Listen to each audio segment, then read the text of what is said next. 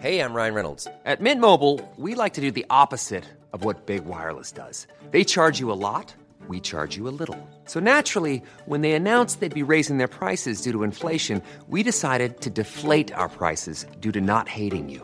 That's right. We're cutting the price of Mint Unlimited from $30 a month to just $15 a month. Give it a try at mintmobile.com slash switch. $45 upfront for three months plus taxes and fees. Promo rate for new customers for limited time. Unlimited more than 40 gigabytes per month. Slows. Full terms at mintmobile.com.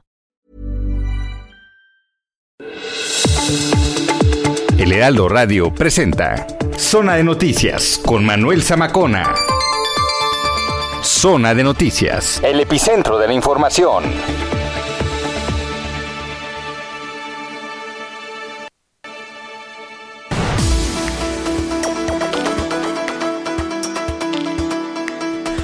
Son las 2 de la tarde en punto tiempo del centro de la República Mexicana, señoras y señores. Qué gusto que nos estén acompañando ya a esta hora de la tarde. Hoy que agoniza, ahora sí les puedo decir que agoniza prácticamente el mes de enero. Se fue el primer mes del año. Hoy que es 30 de enero del año 2022. Bueno, pues para muchos, por cierto, el viernes fue de quincena, otros hasta el lunes, pero en fin. Eh, muy movida la capital aquí, ahorita en la zona metropolitana del Valle de México, está nublado, está encapotado, así se le dice. Y usted escucha la señal de Heraldo Radio aquí en el 98.5 de FM en el Valle de México y como siempre saludamos a todos los que nos sintonizan a lo largo y ancho de la República Mexicana, de norte a sur y de sur a norte. ¿Qué estamos escuchando? Toma chocolate, paga lo que debes.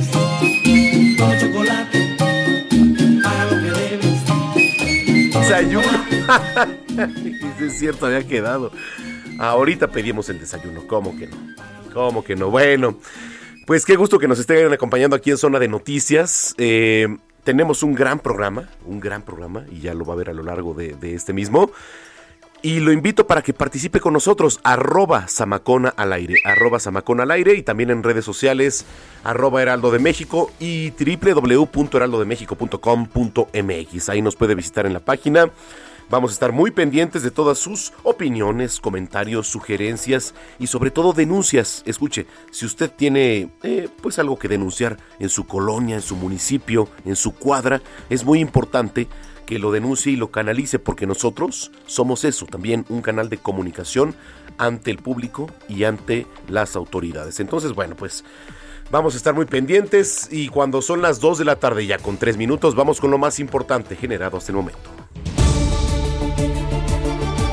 Le platico que hoy la titular de la Secretaría de Seguridad y Protección Ciudadana, Rosa Isela Rodríguez, pidió a los senadores de Morena siete reformas y entre ellas destacan Guardia Nacional a Sedena, tipificar la venta de videojuegos violentos a menores de edad y castigar el reclutamiento de niños en el crimen. Aseguró que el gobierno de la Cuarta Transformación no le va a fallar a los mexicanos. Tengan la certeza de que quienes integramos el gabi- gabinete de seguridad del gobierno de México jamás cruzaremos la línea entre servir al pueblo y servir al crimen. También le platico que la titular de la Secretaría de Educación Pública, Delfina Gómez, adelantó ayer que el gobierno federal busca que el nuevo modelo educativo abarque no solo la educación básica, sino también la media superior y la superior. Lo anterior lo aseguró al reunirse con la bancada de Morena en el Senado. está haciendo la Secretaría de Educación Pública no solamente es analizar los planes y programas de estudio de educación básica, sino también estamos analizando los eh, planes de programas de estudio de educación media superior y superior, ya que no podemos dejar de, de ver que va cambiando las necesidades, va cambiando nuestra dinámica social y por ello tenemos que atender y responder a esas necesidades. Por lo tanto, en lo que se refiere a educación media superior, se está desarrollando el modelo educativo de la cuatro transformación en la escuela eh, de media superior. Le platico que el dirigente nacional de Morena, Mario Delgado, fue abucheado por un grupo de simpatizantes del ex precandidato José Ramón Enríquez en un evento en Gómez Palacio, allá en Durango, en el que, bueno, acudió a entregarle la constancia como precandidata única a la gubernatura a Marina Vitela.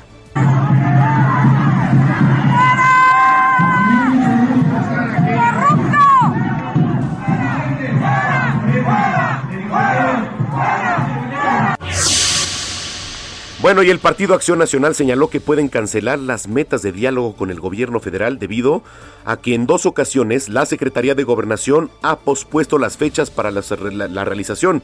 El líder nacional del PAN, Marco Cortés, fue notificado ayer de la decisión de aplazar el inicio del diálogo que estaba pactado para este lunes 31 de enero. El presidente Andrés Manuel López Obrador reconoció este sábado que a casi dos años del inicio de la construcción del tren Maya, todavía se revisan los trazos de la ruta. Todavía, ¿eh? Escuche usted. Casi dos años ya del inicio de esta construcción y todavía se están revisando los trazos de la ruta. Bueno, el mandatario afirmó que en el tramo 5 de Tulum a Cancún no habrá imposiciones ni explotaciones, solo diálogo para convencer. La Fiscalía General de la República dio a conocer que Víctor Manuel Álvarez e Inés Gómez Montt realizaron operaciones por alrededor de 17.2 millones de pesos con dos factureras que triangularon dinero de los contratos de 2.950 millones del sistema penitenciario federal. Este sábado la jefa de gobierno de la capital, Claudia Sheinbaum, visitó la planta de carbonización hidrotermal en el bordo poniente. Actualmente se lleva a cabo la primera fase que ha tenido una inversión de 300 millones y comenzaría a funcionar en octubre próximo. Oiga, y la Universidad Nacional Autónoma de México dio a conocer que este lunes 31 de enero, o sea, mañana, va a iniciar el semestre 2022 con actividades en su mayoría a distancia. Y sí se prevé que en dos a cuatro semanas más o menos aproximadamente puedan ya alcanzar una mayor presencialidad. Vámonos a temas internacionales. Casi 1.400 vuelos en Estados Unidos fueron cancelados este domingo después de que la parte noreste del país es azotada por una tormenta invernal. Algunas entidades, como por ejemplo Nueva York, Boston, declararon estado de emergencia, esto en respuesta a la tormenta que se formó en el Océano Atlántico frente a Carolina del Norte y Carolina del Sur. La nevazón dejó de caer más de 60 centímetros de nieve. Oiga, y Donald Trump promete indultar a los imputados por asaltar el Capitolio el pasado 6 de enero de 2021. Si vuelve a la presidencia en 2024, lo anterior aseguró en un mitin en Texas frente a miles de simpatizantes. Bueno, el príncipe Enrique y Meghan Markle han expresado su preocupación a Spotify sobre permitir que se difunda la desinformación sobre COVID-19 en su plataforma, lo anterior por algunos podcasts que difunden en estas ideas. Vámonos a los deportes. Rafael Nadal se convirtió. Qué juegazo, ¿eh? Qué juegazo. Le puedo decir, lo vi completamente en vivo. Rafael Nadal se convirtió en el tenista con más títulos del Grand Slam de la historia y lo hizo en la final del Abierto de Australia, que duró, por cierto, 5 horas y 24 minutos. En la lista, Rafael Nadal ha quedado con un título por encima de Roger Federer, Novak Djokovic y sus eternos rivales. Hoy, hoy domingo en punto de las 5 de la tarde, la selección mexicana se va a enfrentar contra Costa Rica en las eliminatorias de la Copa del Mundo. No sé quién va a ver este partido porque la NFL va a estar buenísima. No sé si alguien va a ver la, selección. Digo, evidentemente yo no. No me interesa la selección, exactamente. Estaba, estaba yo con el pendiente de que va a jugar la selección mexicana de fútbol. Claro que no. Voy a ver la NFL. ¿Qué, qué voy a estar perdiendo mi tiempo viendo ahí el fútbol? Oiga, vamos hasta el Servicio Meteorológico Nacional con Alex Ramírez, que ya nos tiene toda la información. Adelante, Alex, ¿cómo estás?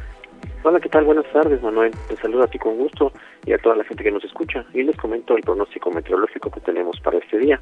Y es que hoy tenemos eh, a un nuevo frente frío, que sería el número 27, y un canal de baja presión. Estos sistemas se localizan sobre el norte y noreste de la República Mexicana, mientras que un vórtice de núcleo frío sobre el noroeste y norte del territorio nacional estarán originando viento con rachas de 70 a 80 kilómetros sobre hora en Chihuahua y con rachas de 60 a 70 kilómetros sobre hora en Sonora, Durango, Coahuila, Nuevo León, Zacatecas y San Luis Potosí, así como chubascos con descargas eléctricas en Coahuila y Tamaulipas y lluvias aisladas en Sonora, Chihuahua y Nuevo León. Eh, bueno, asimismo se mantiene también la probabilidad para la caída de aguanieve en el norte de Chihuahua y Coahuila. Por otro lado, tenemos a la masa de aire que impulsó al frente número 26. Este sistema comenzará a modificar sus características térmicas y ocasionará un ascenso gradual de las temperaturas diurnas en gran parte del territorio nacional. Sin embargo, se mantendrá aún el ambiente frío muy frío durante la mañana y noche en entidades de la mesa del norte y la mesa central. Eh, bueno, también tendremos viento con rachas de 70 a 80 kilómetros sobre hora en el istmo y golfo de Tehuantepec, condición que irá disminuyendo en el transcurso de este día. También tenemos un canal de baja presión que aunado con la entrada de humedad del Océano Pacífico y Golfo de México, eh, perdón, estarán originando lluvias aisladas y chubascos vespertinos con descargas eléctricas sobre entidades del oriente y sur del territorio nacional. Y bueno, Manuel, finalmente te comento que para la Ciudad de México se pronostica cielo con nubosidad dispersa y sin probabilidad de lluvias. En cuanto al viento, será de dirección variable de 5 a 15 kilómetros sobre hora, con rachas de hasta 40 kilómetros sobre hora. En cuanto a la temperatura, será la máxima de 23 a 25 grados centígrados y la mañana y para mañana la mínima será de 6 a 8 grados centígrados. Estaremos pendientes. Muchas gracias, Alex. Muchísimas gracias. Que estés muy bien desde el Servicio Meteorológico Nacional. 2 de la tarde con 11 minutos. A ver.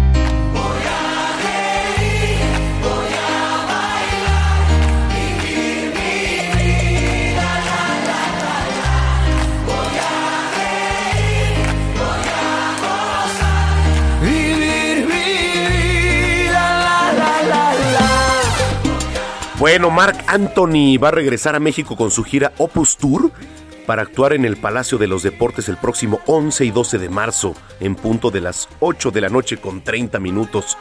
El cantante, de ascendencia puertorriqueña y nacido en Nueva York, ha realizado colaboraciones con la India, Jennifer López, Alejandro Sanz, Maluma, entre otros. Ha ganado dos premios Grammy, uno a Mejor Actuación Latino Tropical y otro por el Mejor Álbum de Pop Latino es Marc Puede vencer la sequía y para qué llorar, para qué si duele una pena se olvida y para qué sufrir, para qué si hacías la vida hay que vivir. La, la, la ley. Heraldo Radio.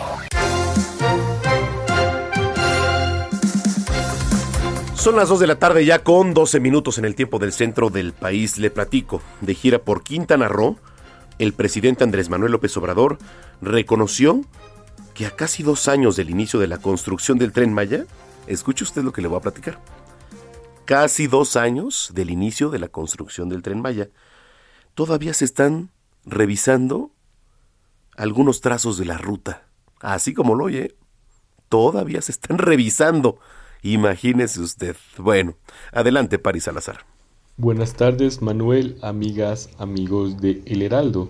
En Cancún, Quintana Roo, el presidente Andrés Manuel López Obrador reconoció que a casi dos años del inicio de la construcción del tren Maya, todavía se revisan los trazos de la ruta. En su mensaje durante el anuncio del programa de obras de infraestructura para el fortalecimiento de Cancún y Tulum, López Obrador afirmó que en el tramo 5 de Tulum a Cancún no habrá imposiciones ni expropiaciones, solo habrá diálogo. De Tulum a Cancún todavía estamos viendo lo de los trazos porque no eh, queremos imponer nada.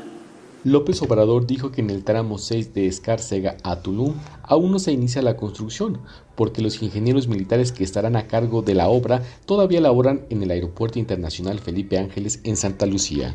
La ventaja que tenemos, entre otras muchas, es que en el tramo de Escárcega a Tulum van a trabajar los ingenieros militares. Nada más estamos por terminar, ya se va a inaugurar el aeropuerto Felipe Ángeles el 21 de marzo y se vienen todos los ingenieros militares.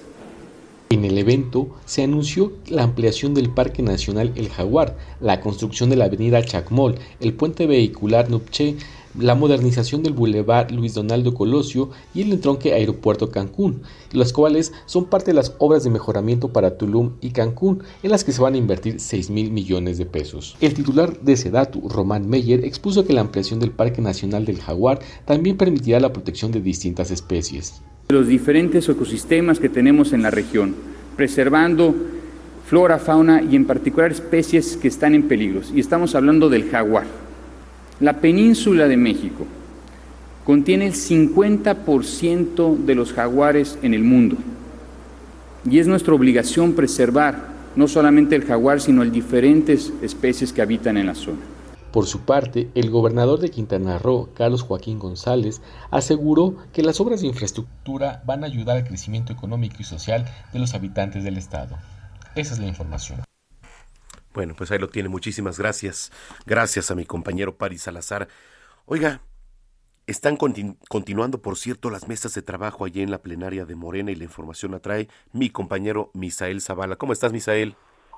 Manuel, buenas tardes, buenas tardes al auditorio. Efectivamente, como bien lo comentas, hoy tocó el turno de la titular de la Secretaría de Seguridad y Protección Ciudadana, Rosa Isela Rodríguez, quien estuvo presente durante la reunión plenaria de los senadores de Morena, a quienes pidió pues impulsar seis reformas penales en materia de cuentas congeladas, videojuegos violentos y también traslado de reos y otras eh, iniciativas para fortalecer la estrategia de seguridad en el país. Al participar en esta reunión plenaria en la antigua casona de Jicoténcatl, la, la funcionaria federal expuso la agenda que deja pendiente a los legisladores, principalmente una reforma para que el gobierno federal pueda utilizar el dinero de cuentas incautadas y congeladas procedentes de narcotraficantes, criminales, secuestradores y extorsionadores para el equipamiento de policías estatales y municipales de todo el país se habla que son cerca de 13.400 millones de pesos incautados a la delincuencia organizada, que si eh, se impulsa y se aprueba esta reforma, pues estarían pasando para eh, pues armar a los policías municipales y estatales de todo nuestro país. Eh, Rosa Isela Rodríguez también pidió a los senadores de Morena impulsar una reforma en materia penal para tipificar la venta a menores de edad de videojuegos que realicen eh, pues apología de la violencia, delitos y los que tengan contenido sobre consumo de drogas. También propuso una iniciativa para llevar el vacío legal que hay en el reclutamiento forzado de niños y adolescentes a través de redes sociales, a través de plataformas digitales y también videojuegos para eh, pues estos niños son involucrados en actividades ilícitas. También eh, la secretaria de seguridad pues dijo que esto también se debe regular. Manuel finalmente igual hoy eh, le tocó el turno a Rocío Nales que es secretaria de energía también estar en esta reunión plenaria de los senadores de Morena. Ella fue la que cerró ya esta participación estas participaciones de los funcionarios federales y prácticamente pues la secretaria de energía habló acerca de la reforma eléctrica donde aclaró que no se pretende expropiar un solo tornillo de, las empresas que pues eh, dan eh, servicios de energía eléctrica, estas empresas privadas, no se va a expropiar ni un solo tornillo, pero tampoco advirtió pagarán nada a aquellas empresas a las que se cancelen contratos, ya que actuarán en el marco del Tratado México, Estados Unidos y Canadá, el TEMEC, y en, durante su participación, pues la funcionaria aseguró que la reforma eléctrica que analiza la Cámara de Diputados no viola ningún acuerdo de este tratado. Aseguró que con la pandemia lo que hicieron todos los países fue mantener la seguridad energética y lo que México quiere hacer con esta reforma eléctrica, pues es asegurar también la, la eh, pues el abasto de energía para todos los mexicanos y que no suban más los precios de la electricidad. Manuel, hasta aquí el reporte. Gracias, Misael. Gracias, buena tarde. Muy buena tarde. Con información de la capital, Jorge Almaquio. ¿Cómo estás, Jorge?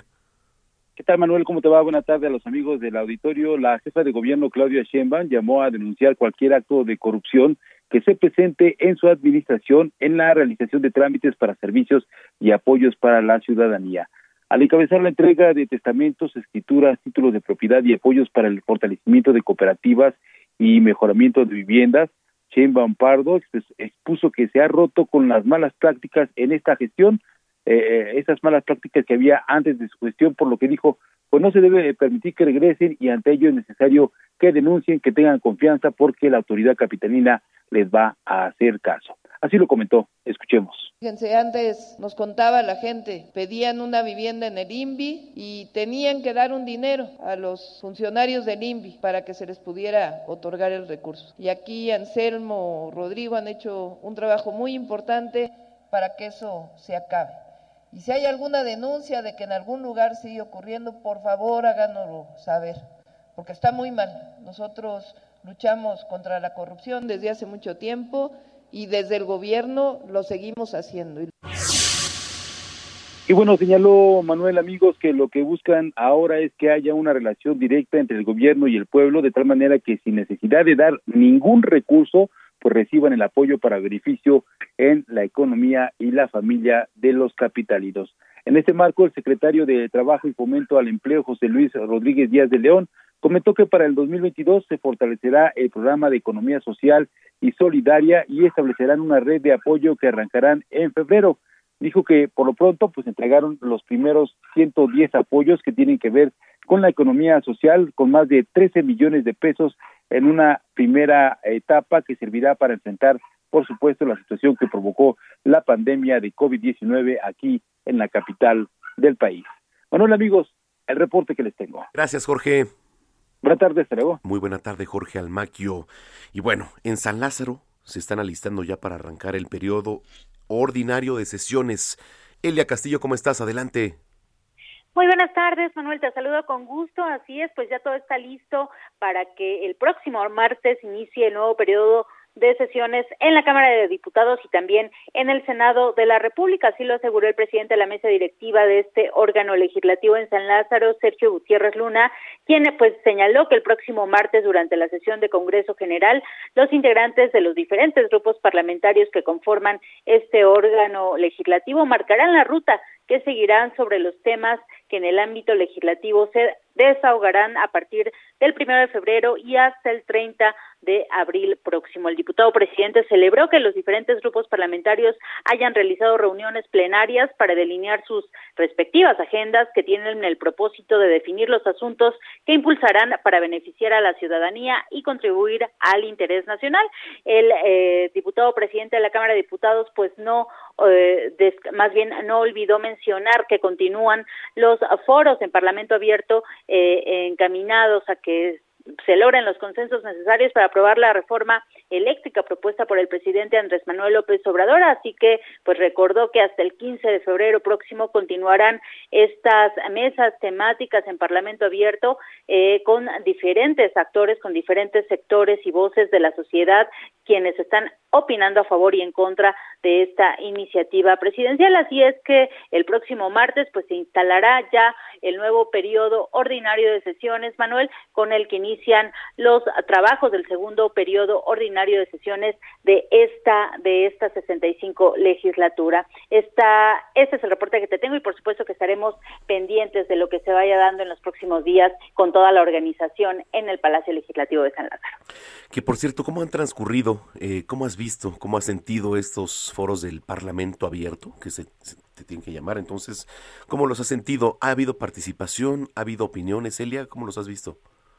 Pues mira, la verdad es que ha sido unos parlamentos equilibrados, por lo menos hay eh, dos participantes a favor, dos en, en contra, se han escuchado a todas las voces, sin embargo ha habido otros días más álgidos en los que ha habido pues algunas personalidades de renombre, como lo es el director de la Comisión Federal de Electricidad, incluso el ex rector de la Universidad Francisco Barnés de Castro, eh, han sido definitivamente posturas encontradas, no se han movido de sus de sus eh, posicionamientos, ya sea a favor e en contra, así que pues veremos cómo se dan estos consensos que tanto está esperando la fracción parlamentaria de Morena, porque así como se ven los parlamentos, pues no hay como mucha mucho movimiento o, o una visión en la que se vea que va a haber un acuerdo para poder eh, lograr una reforma integral que tenga que tenga las opiniones de, de ambas partes, no tanto a favor o en contra.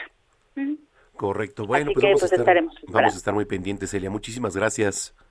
Muy buena tarde. Buena tarde, Elia Castillo. Bueno. Oiga, eh, en zona de noticias tenemos estrenos musicales. Sí, claro que sí. Como este que estamos escuchando, se trata de Curious, de la banda escocesa Franz Ferdinand, que fue lanzado apenas el pasado martes 25 de enero y que formará parte de su álbum recopilatorio titulado Hits to the Head que saldrá a la luz el próximo 11 de marzo. Escuchamos Curious. Pausa, volvemos.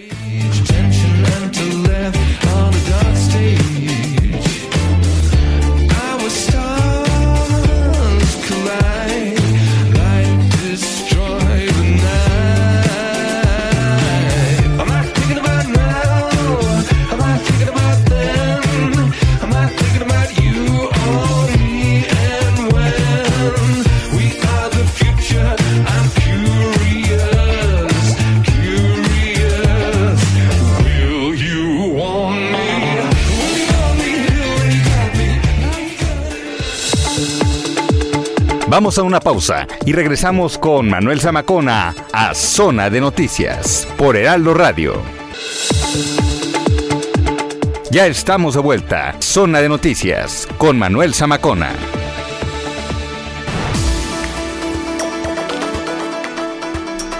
Son las 2 de la tarde ya con 30 minutos en el tiempo del centro del país. Oiga, eh, yo le quiero preguntar, usted eh, sí va al mercado, yo sí voy, por ejemplo, aunque no me lo crea, sí, sí voy al mercado, o sea, voy y compro de repente, pues que tortilla, etcétera, ¿no?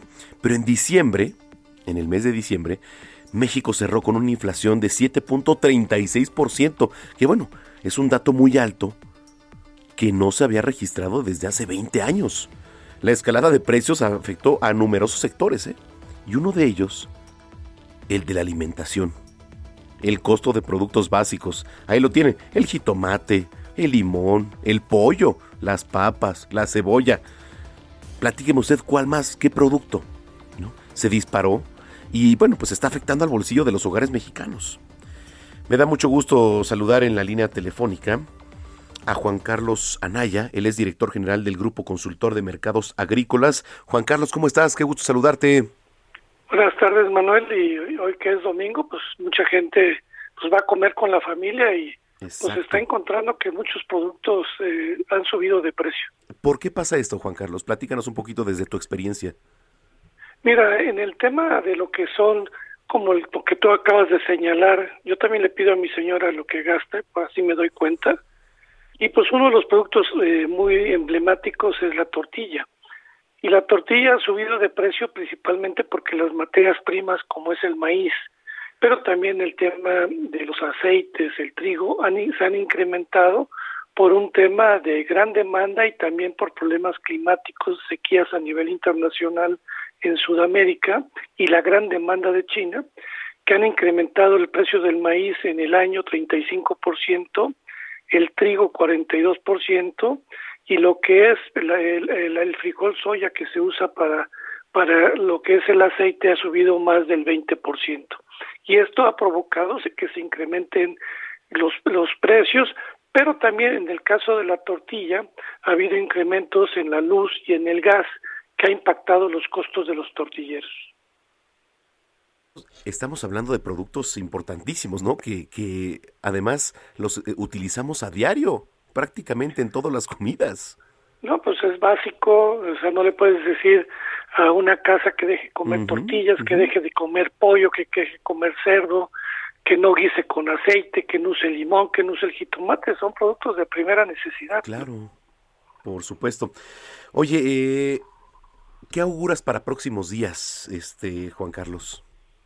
Mira, nosotros seguimos viendo una, en algunos productos sí vemos una baja, pero otros no. Principalmente todavía la, la proteína animal, el res, el cerdo y el pollo, seguimos viendo presión de mantenerse o tantito de aumentar. Este, en algunas frutas ya hemos visto una caída, pero lamentablemente todavía este primer trimestre o cuatrimestre vamos a ver todavía eh, estos incrementos en los precios por la estacionalidad y por temas que ha habido climáticos y también que los productores han tenido incrementos principalmente en el tema de fertilizantes por el tema del gas que están incrementando sus costos. Es lo que te iba a decir, el gas y todo sube, ¿no? Y todo es un proceso y todo es un hilo. ¿no? Eh, desde la producción, la gente que está en el campo, la gente que este, lo lleva, lo traslada, y todo tiene un, un hilo conductor, ¿no?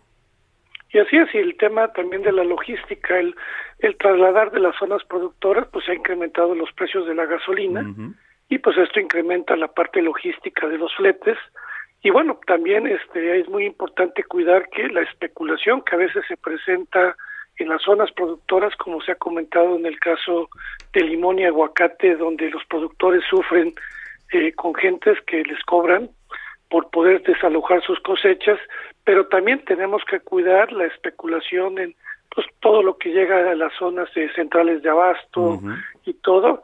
Y ahí para eso en Grupo Consultor cada semana elaboramos una tabla, un semáforo, donde vamos viendo por cada uno de del proceso de la cadena comercial pues donde se presentan grandes incrementos, como en el caso ahorita de limón, La semana pasada lo que observamos es que ya empezó a bajar un poquito en zona productora y aumentó para el consumidor. Correcto. Si la gente que nos viene escuchando, eh, Juan Carlos, quiere más información, ¿dónde tiene que acudir?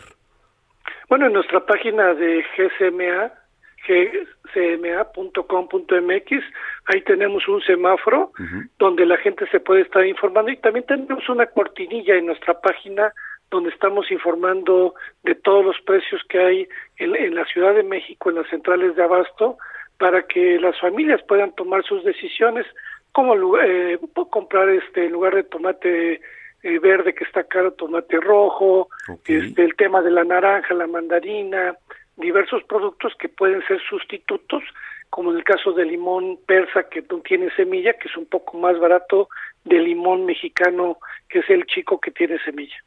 Correcto. Me dio mucho gusto platicar contigo y este siempre desde tu experiencia, Juan Carlos. No, estamos a la orden y estamos para informar a la gente de lo que sucede en el sector agroalimentario, que la verdad es el sector que más ha crecido la economía y México pues es el décimo productor a nivel mundial. Sí, nada más. Oye, bueno, pues ahora que bajen este el tema de contagios, ya sabes que bueno, seguimos en pandemia, eh, etcétera, este te das te das una vuelta aquí a cabina. Sí, somos casi vecinos con mucho gusto. Correcto, gracias Juan Carlos. Hasta luego, buen domingo. Igualmente para ti, Juan Carlos Anaya, director general del Grupo Consultor de Mercados Agrícolas, 2 de la tarde, 36 minutos.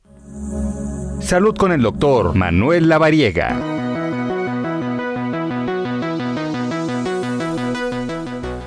Bueno, ya está en la línea telefónica mi tocayo, el doctor Manuel Lavariega Sarachaga, que como cada domingo nos viene a ilustrar con temas de interés. Escuche usted. ¿Cómo estás, doctor Lavariega? Amigo Tocayo, qué gusto saludarte, un gusto saludar a todo el auditorio y un fuerte abrazo para todos en cabina. Muchísimas gracias. Oye, ¿de qué vamos a platicar hoy? Hoy vamos a platicar de la vacuna contra el VIH. Ok, ok, ¿por dónde empezamos?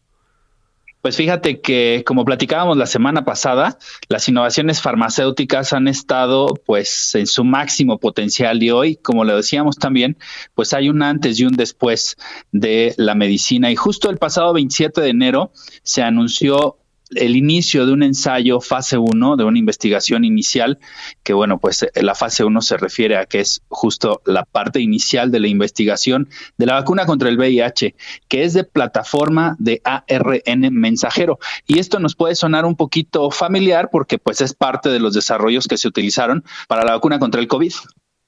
Ok, está interesante, ¿eh? Porque, mm, a ver, hablar del VIH de repente nos constata que pues no hay vuelta atrás, pero ahora sí puede haber una luz. Hoy los pacientes con VIH viven pues muy bien sin eh, impacto en su calidad de vida con los tratamientos orales que tenemos. Pero esta vacuna es realmente fundamental porque lo que se busca hacer en este estudio clínico es probar la hipótesis de que la administración secuencial de inmunógenos, es decir, de sustancias que despierten al sistema inmune, que generen defensas contra el VIH mediante mecanismos estimuladores y mediante mecanismos potenciadores, pues pueden inducir clases específicas de respuesta de nuestras células de defensa que se llaman linfocitos y guiar su maduración hacia anticuerpos neutralizantes. Entonces, fíjate qué impacto tan importante tiene esta investigación. Sí, es una investigación sumamente importante y qué trascendencia podría tener porque, bueno, eh, muchos pacientes con VIH ahora y los que nos vienen escuchando, por ejemplo, si es su caso, ¿qué trascendencia tendría, no, doctor? Eh, la trascendencia final, pues, es lograr respuestas inmunitarias de, por ahora, pues, de estos participantes que están en el estudio. Son pocos pacientes, pero así es la fase 1, son 56 voluntarios sanos y sin VIH. Y lo que se va a hacer, pues, es que se va a examinar eh, con detalle molecular la respuesta inmune para cada uno de los pacientes para ver si se logra justo tener esta respuesta esperada y si las respuestas sí se presentan, estas respuestas inmunitarias sí se presentan, pues entonces estaríamos ya teniendo una gran posibilidad de que esta vacuna pues sea la luz al final del túnel para los pacientes con VIH. Sería un gran avance para la medicina, para el mundo y ya ves que la semana pasada también platicábamos de pues una posibilidad de de ¿cómo te puedo decir? Eh, reactivar la, la salud contra el, el este, el, Alzheimer, el Parkinson. El Parkinson, Alzheimer, sí. No, o sea. Sí, justamente platicábamos de este tema la semana pasada y como lo, lo, comentabas bien, son hitos en la medicina, son hitos en la investigación y realmente sigo reforzando y sigo creyendo que hoy estamos en una época en la medicina que va a cambiar la salud de la gente. El COVID siempre pues trajo cosas muy malas y todavía pues nos nos tiene todavía sometidos, vamos a decirlo así, pero creo que pues nos permitió desarrollar investigación, nos permitió desarrollar plataformas y pues la muestra es esta vacuna que se está hoy ya estudiando en fase 1 y que puede ser una diferencia importante para esta enfermedad, o sea, los próximos meses o incluso años. Sí, es lo que te iba a decir. A ver, voy a poner una fecha y se me ocurre ahorita, por ejemplo, 2030. En 2030, ¿crees que ya la tecnología la medicina avance tanto que pudiéramos estar hablando de, otras cosas como lo estás este, diciendo, Tocayo? Pudiéramos estar hablando de cosas que como con los celulares que ni siquiera nos imagináramos o nos podríamos imaginar que existieran, ¿no? Y en el 2030 estoy seguro que al igual que la tecnología avanza, pues esto impacta a la medicina, impacta a la investigación y pues impacta al tratamiento de las enfermedades. Por eso, pues vamos a platicar seguramente en el 2030 de lo que platicamos hoy y pues seguramente también para esa época habrá avances también importantísimos. Significativos, sí Sí, y yo creo que siempre hay como avances muy acelerados y de repente como que se desaceleran las cosas. Avances muy acelerados y se desaceleran. Y así son como cíclicos, ¿no? Y hoy la medicina está en esa época de avances muy, muy, muy acelerados. Y obviamente pues esto trae muy, un impacto muy positivo para la salud de la gente. Correcto. Doctor Manuel Variega, ¿dónde te podemos seguir en redes sociales, por favor? Claro, los invito a seguirme, DR La Variega Sarachaga, así me encuentran en las plataformas principales de redes sociales y con gusto ahí les contesto todas sus dudas, todas sus preguntas y pues claro, estaremos en contacto con mucho gusto. Claro que sí, te mando un abrazo, Tocayo, gracias. Un fuerte abrazo, gracias a ustedes y excelente tarde. Nos escuchamos dentro de ocho días, es el doctor Manuel Lavariega Sarachaga, aquí en Zona de Noticias, dos de la tarde, 43 minutos. Hablemos de tecnología con Juan Guevara.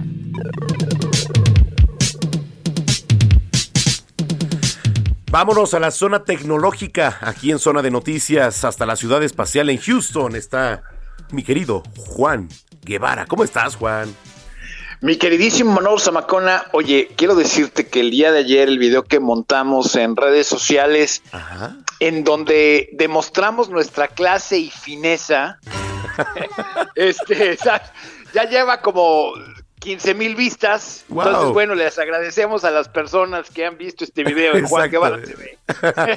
Exactamente. En donde me estabas prohibiendo que las pusiera en redes sociales y obviamente yo me refería a las aplicaciones y tú me estabas, este, pues dando una clase de, de, una clase de clase, una cátedra del doble sentido mexicano que, bueno, Fíjate que solamente en México existe ese, tipo de doble sentido. En Estados Unidos ya no lo vemos tanto, ni siquiera de los mexicanos que vivimos aquí. Entonces, Oye, bueno, pero es padre, ¿no? Es padre la también. Verdad es que no sabes cómo me he reído a la hora que lo pusimos en redes. y este, y bueno, Juan Guevara TV, si lo quiere ver ahí, ahí está. Pero ahí te va, fíjate, ayer platicábamos de algo que eh, quedamos a medias, que, que es, siguiendo con el tema de 14 de febrero, el hecho de que ahora eh, las relaciones también se pueden llevar a través de WhatsApp. Hablamos de una aplicación en español que, que la verdad sí existe, que se llama Cómo convencer a una, eh, o cómo conquistar a una mujer a través de WhatsApp, y es una aplicación que está para el Android y realmente existe. Es, es, una, es un desarrollo Ahorita eh, solo para Android. personas en español, es para Android solamente. Okay. Pero este, de ahí salió el tema de decir, bueno, realmente qué tanta influencia tiene el WhatsApp en nuestras relaciones personales, en nuestras relaciones amorosas, en, la posible pareja que pudiéramos tener. Y la verdad es que ha subido muchísimo. Entonces, eh, el día de hoy, con la venia de Gina Monroy, pues les vamos a platicar las relaciones amorosas y el WhatsApp. Ahora, hay que decirle a nuestra audiencia, mi querido Manolo Zamacona, que es importante que se acuerde que nada de lo que comunique en WhatsApp es privado. Es decir, siempre queda guardado tanto en los dispositivos de quien lo manda, de quien lo recibe y en la nube de Facebook. Entonces, exactamente, oh no, oh no, es exactamente lo que tenemos que decir.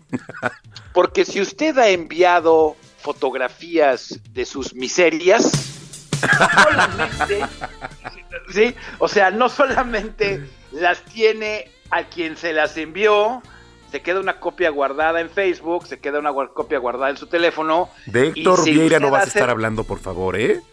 eh, bueno, ahí te va, es decir, eh, precisamente por eso yo no puse nada que no fuera publicable en redes sociales, pero el, el tema es que eso es importante y la gente se lo olvida, la gente cree que porque existe en teoría encripción de punto a punto y lo que tú quieras y gustes, ya con eso este, existe una comunicación privada. Ninguna comunicación que pasa por el Internet es privada al 100%. Entonces es muy importante que lo manejemos este, con cuidado. Número dos, mu- mucha gente hace uso excesivo de los emojis, de las caricaturitas que, que la gente envía, etcétera. Nada más que, exacto, pero sabes que hay que recordarle a nuestra audiencia que los emojis eh, no, se, no se entienden o no tienen el mismo efecto de comunicación en un lado o en el otro. Tú puedes poner un emoji que estás cansado y a lo mejor la otra persona lo puede interpretar como que estás molesto. Tú puedes poner un emoji que sonríe y a lo mejor tú estás queriendo dar una especie como de sarcasmo. Entonces, en cuestión de comunicación y en cuestión de tecnología, es preferible usar palabras y oraciones completas. Eh, el uso de las comas en el WhatsApp le ha costado la relación a más de uno, ¿eh? Porque, este, porque a veces es- queremos preguntar algo y parece que estamos afirmando, parece, a veces estamos queriendo comunicar un mensaje y precisamente, Exacto, y precisamente por la puntuación podemos hacer que se malinterpreten las cosas. Número tres, eh, cuando uno quiere enviar mensajes de voz, es importante que sepa qué hay alrededor cuando esté enviando un mensaje de voz. Si usted le quiere decir algo así chocolatoso a su peor es nada, pues asegúrese que no lo estén oyendo alrededor. Me ha tocado ver a personas que, que utilizan más la tecnología en donde pues mandan mensajes de voz en el baño y yo creo que más de uno en nuestra audiencia se va a identificar con eso porque quiero que sepas que el 85% de los usuarios, hombres y mujeres, están whatsappeando mientras están este, atendiendo la llamada de la madre naturaleza. Entonces, cuando uno manda un mensaje de voz y uno está en el baño, pues a veces puede haber ruido, ruido ambiental que no necesariamente sea el mejor para una relación sentimental o una relación con quien tú quieras, ¿no? Estás en pleno... Imagínate que estás en plena faena y de repente un sonido ambiental no necesario. Entonces, son cosas importantes que hay que mencionar. Fotografías y selfies, sí, lo mismo. Las, yo, yo no entiendo y es algo que en mis años estudiando tecnología, desde los nueve, no he podido comprender por qué Conste, las chavas conste que aquí en cabina van- empezaron a decir, uy, aquí en cabina Sí, empezaron. exacto, no, bueno, exacto, sí, sí, sí, bueno, te- tengo 18. Eh, ahí te va, fíjate que eh, yo no sé, y eso no sé, a lo mejor tú que sabes más que yo, Samacona, que tienes amplia, amplia experiencia con mujeres, es lo que escucho, eh, me dicen, me dicen, ¿por qué las mujeres van al baño juntas? Es decir, siempre eh, es algo que yo no puedo comprender, es- eh, sale fuera de mi esfera de Sí, entendimiento. no, y sí pasa, siempre.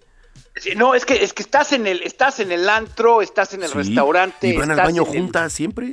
y van al baño juntas, parece que parece que les dan ganas al mismo tiempo. Yo no entiendo por qué es algo que desde que soy adolescente me he fijado y digo, bueno, pues cómo están sincronizadas o qué rollo. Pero el hecho es que ahora nos damos cuenta que fueron al baño juntas porque tres minutos después publican en redes sociales un selfie en el baño, ¿no? Sí, sí, sí. Eso pasa. Sí, sí, claro que explico, sí o sea, no es que estemos adivinando, es que, es que lo publicaron en Instagram. Pero además, en muchas ocasiones, esos selfies los mandan por WhatsApp. Y es donde se empieza a complicar un poco la vida, porque ha habido más de una chava que manda un selfie y no se da cuenta que a lo mejor en el baño alguien tiene la puerta abierta o este estás en el baño, ¿no? Es decir, se supone que el baño es un espacio eh, eh, privado en donde no esperas que alguien entre con una cámara, que eso es algo que a nosotros ya no nos importa en este momento, pero hace cinco o siete años eh, había leyes, por lo menos en los Estados Unidos, en donde no se permitían los celulares en los baños. O sea, porque ya, o sea, quiero que se den cuenta cómo ha cambiado el paradigma en ese sentido. Ahora entramos al gimnasio, al, al- a los lockers, a lo que quieras, y pues, cualquiera trae su teléfono y puede estar una persona vistiéndose, ¿no? En un gimnasio Sí. y entras con el teléfono. Entonces, son de las cosas que son muy importantes mencionar. Ahora, algo que también es importante es que así como eh, tratamos de establecer relaciones a través o eh, de a través de WhatsApp, también existen infidelidades a través de WhatsApp. Y el WhatsApp se ha convertido en una herramienta fundamental para el manejo de la infidelidad en, Internet o el manejo de la infidelidad en WhatsApp. ¿Y cuáles son esas señales? Bueno, primero, si usted se dedica a los medios de comunicación como nosotros, estas leyes no aplican, porque yo sí recibo mensajes de WhatsApp a las 3 de la mañana y no tiene que ver con ningún tipo de infidelidad. Pero si usted no se dedica a los medios de comunicación, exacto, bueno, ajá, es lo que quiero, es lo que quiero que crea, ¿no? Pero, pero si usted se dedica a otra profesión que no requiere que estar conectado 24/7 y de repente empieza a recibir WhatsApp su pareja a las una o dos o tres de la mañana o a horas indebidas y la persona se levanta, se lleva el teléfono y no le permite ver qué está sucediendo, es una gran señal de que algo pasa ahí que a lo mejor no es lo correcto. Número dos, eh, una de las cosas que también pasa es que no sueltan el teléfono para nada. Uno está en un restaurante con la persona y esta persona no deja de textear, le cambia el rostro. Sí, eh, la verdad, etcétera, etcétera, es etcétera. horrible. O sea, ¿y, y qué pasó? ¿Qué sucedió? No, pues quién sabe, y nunca te dejan ver el teléfono. Entonces son cosas que ustedes como chavos o como chavas tienen que darse cuenta si existe realmente una posible infidelidad a través del WhatsApp. Acuérdense que el WhatsApp se puede hackear. Pregúntenle, a- hay gente que le hackean el WhatsApp todos los días. Y no te excuso decir cuántas eh, llamadas y preguntas me llegan a veces por redes sociales preguntándome, ¿cómo le puedo hacer para ver el WhatsApp de mi pareja? Bueno, si usted tiene que llegar a esos extremos, pues a lo mejor no le conviene estar con esa pareja, ¿no? Entonces simplemente acuérdese que en las relaciones humanas va a haber un porcentaje de mensajes que pueden ser mensajes que no sean tan apropiados y que esa y que esos mensajes quedan grabados en múltiples dispositivos a través del internet y que lo que usted publique nunca es privado y que es muy importante que trate las comunicaciones por WhatsApp como me decían mis abogados, imagínese que, la, que aparecieran en corte. Imagínese que su conversación de WhatsApp completa la tuvieran como un, un testigo o como una circunstancia que puede ser usado en su contra en una corte. Entonces, cada comunicación que tenga, sobre todo por escrito, tanto en fotografías como en videos, como en textos, usted tiene que asumir Claro. que ni son privadas y que cualquier persona las puede publicar sin su consentimiento. Si usted tiene eso en mente, creo que va a tener mucho cuidado en que las comunicaciones que haga, primero nunca sean eh, en el enojo, nunca sean alcoholizado, nunca sean eh, en una circunstancia en donde usted está completa totalmente controlando lo que va a decir con su capacidad mental intacta y que sepa que si está en el internet, señoras y señores, es para siempre. Correcto. Juan Guevara, como le digo a mis alumnos, por favor, manda una pausa, que nos tenemos que ir a una pausa, por favor, y tus redes sociales. Pues usted me puede seguir en Juan Guevara TV en todas las redes. Y bueno, les pedimos que sigan en contacto en Zona de Noticias. Vamos a un corte comercial y regresamos aquí con Manuel Zamacona. Eso.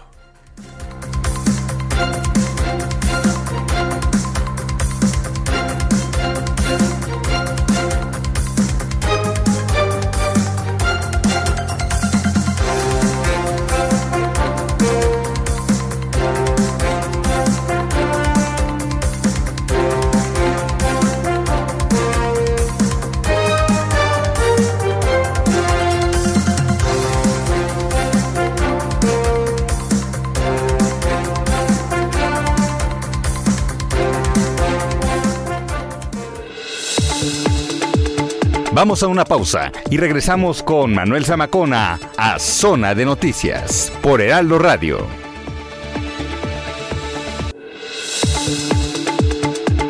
Ya estamos de vuelta. Zona de Noticias con Manuel Zamacona.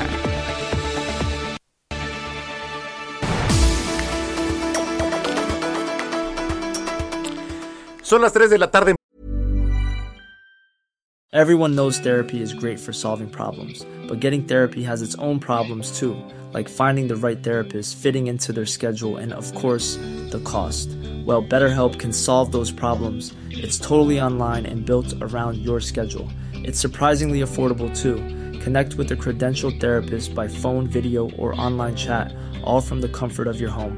Visit betterhelp.com to learn more and save 10% on your first month. That's BetterHelp, H E L P.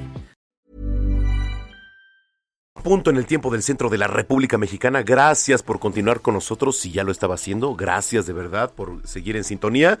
Y si nos acaba de sintonizar, bienvenida, bienvenido aquí a Zona de Noticias a través de la señal de Heraldo Radio. La frecuencia que usted sintoniza es el 98.5 de FM en el Valle de México.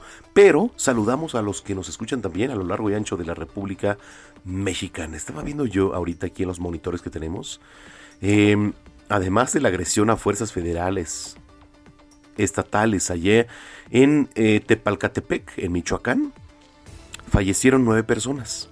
¿Por qué? Por una riña. Pues temas de narcotráfico, evidentemente, es lo que es, y hay que decirlo. Pero bueno, eh, a veces, y yo no sé si usted se pregunta, porque escuchamos, ya va a la baja el homicidio doloso, ya va a la baja esto, ya va a la baja el otro. ¿A la baja? Yo nada más me pongo a leer todos los días las cifras de muertos. Nada más, nada más. Hay que centrarnos, por ejemplo, en Veracruz. En Veracruz es imponente lo que pasa. Y de repente el gobierno federal dice, ya vamos a la baja, a la baja, a la baja. ¿A la baja en qué, señores? ¿A la baja en qué? En fin, Participe con nosotros, arroba Samacona al aire, arroba Samacona al aire. Puede participar con nosotros y también estar en actualización www.heraldodemexico.com.mx. Cuando son las 3 de la tarde ya con dos minutos, vamos con lo más importante generado hasta el momento en voz de Gina Monroy, que es nuestra jefa de información. De gira por Quintana Roo, el presidente Andrés Manuel López Obrador anunció hoy que habrá más áreas naturales protegidas en Uxmal, Palenque, Chichen Itza y Calakmul, lo anterior al supervisar el área que se convertirá en el Parque Nacional del Jaguar en Tulum. La secretaria de Energía Rocío Nale participó en la plenaria de senadores de Morena, donde aseguró por qué quieren cancelar los certificados de energía limpia. Por la energía nuclear no recibe megawatt por su geotermia, no recibe, perdón, CEL, no recibe CEL por las hidroeléctricas. Entonces, cuando se les dan estos CEL a los privados, la CFE tiene que comprarles esos certificados cada vez que se despacha. Hagan de cuenta que bursatilizaron el mercado eléctrico. Oscar Montes de Oca, fiscal de Quintana Roo, señaló que la participación del FBI y otras autoridades internacionales en el Estado tras el asesinato de dos canadienses la semana pasada es parte de un proceso de capacitación a sus agentes y no viola la soberanía ni el debido proceso. Un grupo de hombres armados golpeó, amarró, roció gasolina y quemó vivo a tres sujetos en un domicilio de la colonia Loma Bonita en Chilpancingo Guerrero. Elementos de la Policía Estatal, de la Secretaría de Defensa Nacional, Guardia Nacional y la Fiscalía General del Estado acudieron al lugar de los hechos. Será el próximo 28 de febrero cuando se entreguen los departamentos que se construyeron en lo que se llamaba la ciudad perdida de Tacubaya. La jefa de gobierno, Claudia Sheinbaum, resaltó la manera injusta en la que vivían las personas en una de las alcaldías con mayores recursos económicos en la Ciudad de México. En noticias internacionales, Reino Unido ofrecerá a la OTAN contribuir con un despliegue militar para fortalecer las fronteras de Europa y contrarrestar la hostilidad de Rusia. Así lo dio a conocer un documento por parte del primer ministro Boris Johnson.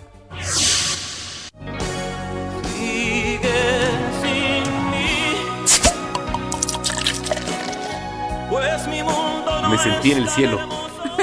Me sentí en el cielo. sí, ¿te- ¿te gusta Marco Antonio Solís? Él no. Su música. Ah, su música, sí, música, sí, sí, sí. A, a mí casi no, pero reconozco que es llegador, ¿no? Sí, ah, pero ¿qué tal Sebastián Ah, Yatra? bueno, A es de mi generación. ¿Qué Ah, pasó? Ajá, ya Marco Antonio. Ajá, sí, sí. Hay sí. una rola. Ya se cayó Javier se enoja, Javier se enoja. el- se enoja. Bueno, pero ¿por qué estamos escuchando Solita? Bueno, porque estará en Hermosillo, Sonora, ofreciendo su concierto El Más Querido Tour, que se realizará el próximo jueves 3 de febrero a las 20 horas en el Centro de Usos Múltiples de esa ciudad. Los boletos ya están a la venta a través de la página de Ticket. Con todo y Omicron. Pues lleven su cubrebocas. Mantengan la sana distancia. No, está bien, está bien. Hay que, hay que cuidarnos, pero también hay que empezarnos a reactivar, porque si no, no nos queda de ya. otra. O sea, Así es. La verdad. Así es, Manuel. Muy bien, este, tus redes sociales, China. Arroba Ginis28 en Twitter. Ay, síganme. Sí, sigan, por favor, sigan a Gina. Javier. Ginis28. Ginis28. Ahí Por favor, estoy. sigan a Gina. Gracias. Gracias, Manuel. No, gracias a ti.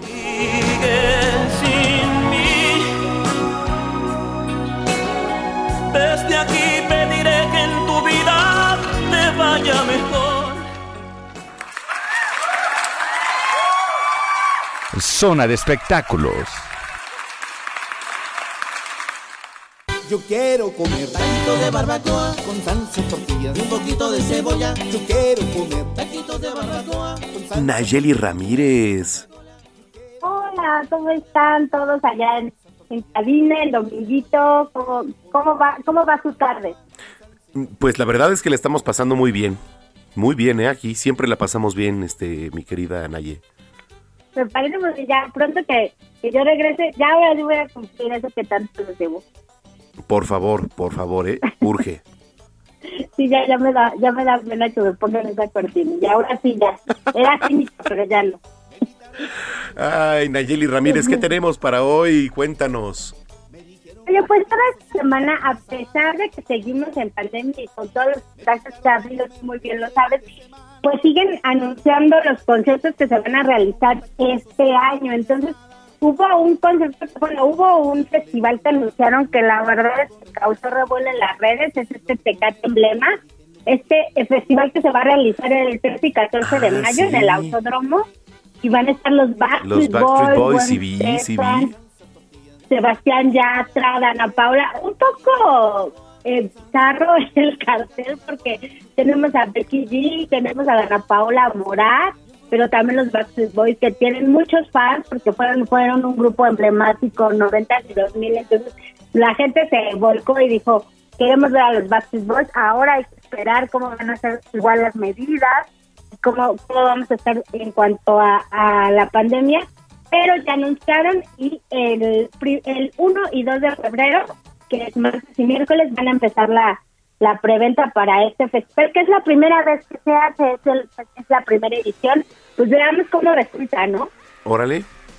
Pues sí, mira, estaba interesante el cartel. Yo hablé con Dana Paola, le dije, a ver, este... ¿Cómo que vas a participar ahí? Sí, me... no, no es cierto, la verdad es que no. Pero este... Pues está medio alternativo, ¿no? ¿Cómo lo ves tú? Pues bastante, eh, como que muy mixto, muy variado para todos los gustos, porque como que hay reggaetón, hay eh, Ujú. de los- de los noventas, hay este, pues Gwen Stefan, que también era como alternativo de los noventas, entonces yo creo que va a haber como para todos y vamos a encontrar un público muy, muy, muy variado. Oye, ¿a ti te gustaban los Backstreet Boys? Fíjate que no, no soy muy de pop, pero, pero sí, la verdad es que sí me sé tres o cuatro sus éxitos Ajá. y una que otra coreografía, no lo voy a, no lo voy a negar. ahora. A ver, a ver, súbele, Javi.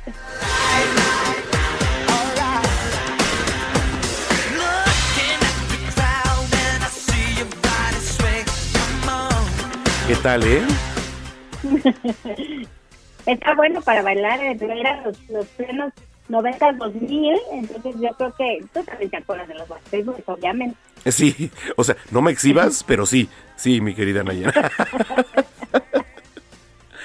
Sí, claro que sí, la verdad es que marcaron época, ¿eh? Sí, marcaron una época cañona, entonces pues vamos a ver el 13, bueno, ellos van a estar el 14, todavía no se, dan los horarios, ya nos dejaron que van a estar el 14, que es sábado de mayo. Entonces, para que la gente, pues, si quiera ver sus, aparte sus boletitos, empiezan el martes y miércoles a venderlos. Y, bueno, ¿En dónde va a ser el concierto? En el autódromo. Hay en el autódromo, foto donde hacen el Corona Capital. Ajá, ok, ok. Entonces, eh, hay que ver cuánto van a costar. ¿eh? Oye, para que... ¿cuándo viene Bad Bunny? Digo, cambiando de tema, por, bueno, no cambiando de tema, pero iba ligado a lo, a lo que te iba a preguntar. Creo que viene en diciembre, ¿verdad?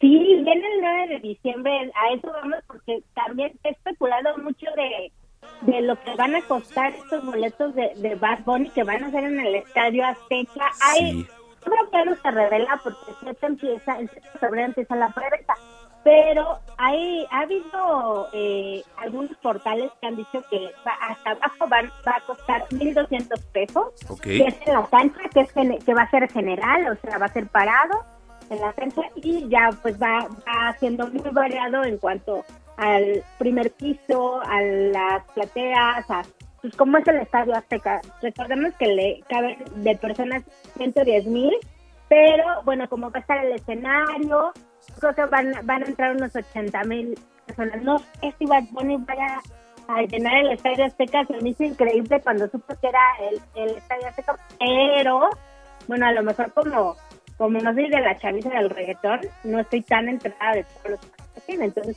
seguramente, pues, causó también se revuelve el anuncio, ¿eh? Oye, sí, sí, sí, es lo que estaba viendo, no inventes, ¿eh? Digo, gracias a Dios yo tengo palco en el Azteca, ¿no? Evidentemente. Ay, no, pues ya me voy a pegar con para ver a Bad Oye, este... No, pues hicieron una rifa en el gobierno federal. Ya sabes que, bueno, sus rifas eh, no salen ni el avión ni nada, pero rifaron un palco en el Azteca.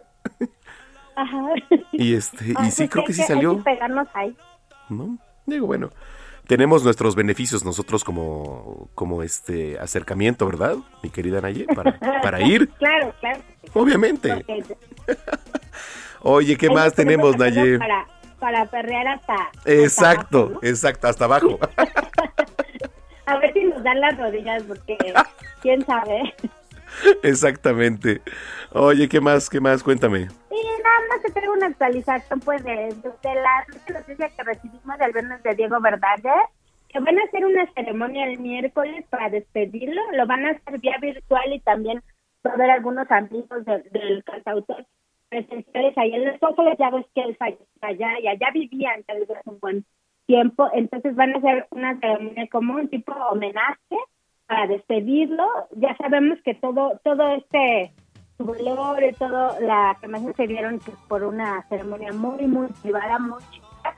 Entonces ahora para estar con sus amigos y para que el público pueda tener acceso va a ser virtual y lo van a lo van a, pasar al miércoles. Todavía no tenemos los detalles de qué plataforma va a ser, pero seguramente en las redes sociales del cantante y de su eh, pues ahora viuda Amanda Miguel y de su hija Ana Victoria va a haber los los detalles para que puedan seguir esta ceremonia en la que le quieren hacer un tributo.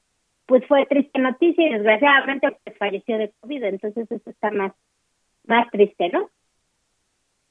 Ok, perfecto. Oye, Naye, ¿dónde te podemos seguir en redes sociales? Es arroba Instagram y mi Twitter, y también nos pueden leer en el Heraldo M. Correcto. Oye, te mando un abrazo enorme, bonita semana. Bonita semana que tengan todos ustedes. Cuídense mucho, por favor. Gracias, Nayeli Ramírez, periodista de espectáculos del Heraldo de México. Este, me está platicando Héctor Vieira, que es nuestro productor, que trolearon la cuenta de Marcelo Ebrard. Justo me estoy metiendo aquí a Twitter para ver qué onda con esto, ¿no? Y ahorita le voy a platicar, pero bueno. Mire, tendencias, dice por acá. ¿Está Marcelo? Bueno, ahorita me lo manda Héctor para platicarle al público que nos viene, que nos viene escuchando. Oiga, a raíz de la pandemia, por COVID-19 y de esta cuarta ola, en donde pues sí se han incrementado las muertes por este padecimiento, se hace necesario revisar no solo el aislamiento de la depresión, ¿eh? escuche usted, sino cuál es el proceso funcional del duelo y su sintomatología. Y bueno, también de ahí hay que entender que las pérdidas que hoy tenemos son complicadas y que hay ocasiones en que es obligatorio buscar ayuda profesional en el ámbito de la salud mental. Si estamos bien nosotros con la mente, ya la tenemos de gane. En la línea telefónica Mariana Martínez Guillén, psicóloga cognitiva, conductual, tanatóloga, directora de Tu Mente Sana. ¿Cómo estás, Mariana? Qué gusto saludarte. Hola Manuel, ¿qué tal? Buenas tardes a ti y a todo tu auditorio. Un gusto saludarte a ti también. Muchas gracias por la por el espacio. Al contrario, oye, poníamos en contexto esto que platicaba, ¿no? Eh, el tema de, pues sí, eh, hay muchos padecimientos a raíz de esta pandemia, pero uno de los más importantes y quizá de los que más peguen es la depresión. Sí, así es, Manuel. como bien lo decías eh, en este momento y, retomando un poco lo que platicaban ahorita en la nota del, fallecimiento de Diego Verdaguer, eh, pues los fallecimientos con la pandemia, con esta nueva ola, eh, pues se está proyectando que inclusive hasta se dupliquen. Y la Organización Mundial de la Salud ya ha hecho un llamado a todo el personal de la salud, de la salud mental específicamente, porque también se proyecta que eh, la salud mental, el estado emocional de las personas que han padecido COVID, pero también de los que han perdido a alguien por COVID, tienda a estar en la depresión y en la ansiedad. Esto es muy importante porque eh, además de que estamos pasando por duelos, que normalmente son episodios de nuestra vida y que estamos en conocimiento de que vamos a perder a nuestros familiares, la pandemia lo ha acelerado todo, la muerte la ha acelerado, los procesos de enfermedad los ha hecho todavía más complicados y algo muy importante, el poder despedirse de nuestro familiar enfermo en este momento es casi imposible, porque por regla sanitaria eh, no nos entregan a nuestro a nuestro familiar y entonces no podemos hacer los rituales funerarios, no podemos hacer velorios, no podemos hacer misas, no podemos recibir los abrazos de las demás personas por el temor al contagio. Entonces, el no despedirse de un familiar complica muchísimo la situación del duelo, que si de por sí ya es un proceso complicado y doloroso, estas condiciones de la pandemia los hace todavía más eh, que tenemos que estarlo eh, con, con, el, con la lupa. Porque cuando no procesamos bien un duelo, entonces podemos llegar a la depresión o a la ansiedad. El proceso normal del duelo consta de cinco etapas, eh, según la autora Elizabeth Kubler-Ross, que fue una psiquiatra eh, suiza nacionalizada estadounidense. Es el proceso de shock cuando nosotros nos, nos enteramos de las noticias y después viene la primera etapa, negación. Yo no creo que esto me está pasando a mí. La segunda etapa es ira, enojo contra el cuerpo médico, contra Dios, contra la vida, porque esto es injusto. Y se puede llegar a mezclar con culpa porque pasa siempre por nuestra mente, yo pude haber hecho algo más. Después viene una etapa que se llama negociación, en donde todavía no nos cae el 20, pero ya nos estamos dando cuenta de qué es lo que está sucediendo. Y entonces solemos hacer tratos casi siempre con Dios para ver a mi familiar en sueños, por ejemplo. Cuando esto no pasa, entonces llegamos a la cuarta etapa, la depresión, que dicho sea de paso no es una depresión como un trastorno, pero es una tristeza muy profunda que tiene síntomas similares como insomnio, eh, pensamientos catastrofistas, falta de ganas de hacer las cosas, pérdida del interés y del placer. Para después, cuando bien dice el dicho, cuando más profundo está, es porque, perdón, cuando más negra está la noche, es porque ya va a amanecer. Cuando la tristeza es tan profunda, lo único que nos queda es salir adelante. Y viene la quinta etapa, que es la de aceptación. Importante mencionar que todos los seres humanos pasamos por estas etapas. Es un proceso dinámico, vamos y venimos. Cuando creímos que ya la libramos, puede ser que volvamos a caer. Y que en los niños el duelo se manifiesta de manera diferente. Puede ser que no veamos a un pequeño triste, pero sí lo veamos enojado o con problemas para dormir. Oye, ¿y cómo podemos identificar la ansiedad o la depresión, por ejemplo, en un proceso del duelo? Esta, pregunta es muy interesante, Manuel, porque aquí tenemos que ver si hay historia de padecimientos mentales, sobre todo del espectro afectivo como depresión o ansiedad. Cuando ya lo hay, entonces tenemos que tener mucho cuidado con los procesos del duelo porque pueden tender a una depresión. Pero independientemente de esto, es muy importante. En el proceso del duelo me siento muy triste, me cruzan por la cabeza pensamientos de muerte, ¿qué tal si yo me muriera para acompañar a mi familiar? Pero no hay ideación suicida. Yo no pienso activamente o hago cosas de manera activa para morir y entonces acompañar a mi familiar. Sí puede haber ansiedad, inclusive puede aparecer el insomnio, pero es pasajero. Pueden ser algunas semanas, inclusive algunos meses, y esto va mejorando conforme yo voy transitando estas etapas y me voy dando cuenta que mi vida todavía tiene sentido aún sin esta familia. Si esto es persistente, dura muchos meses y me incapacita o no soy funcional en otras áreas de mi vida como con mi pareja, en el trabajo o en la escuela, entonces es momento de acudir a un profesional de la salud mental.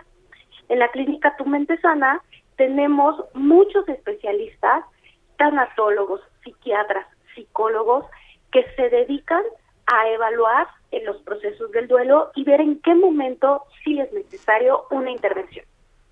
Eso es importante. ¿Qué no debemos hacer también cuando estamos en un duelo? Tenemos ansiedad, doctora, tenemos depresión. ¿Qué hacer en ese momento? Primero, normalizar. No es normal, porque el duelo no es un proceso normal. No siempre estamos en duelo. Entonces, permitirnos sentir esta tristeza, sentir estos nervios, esta falta de ganas de estar en la realidad.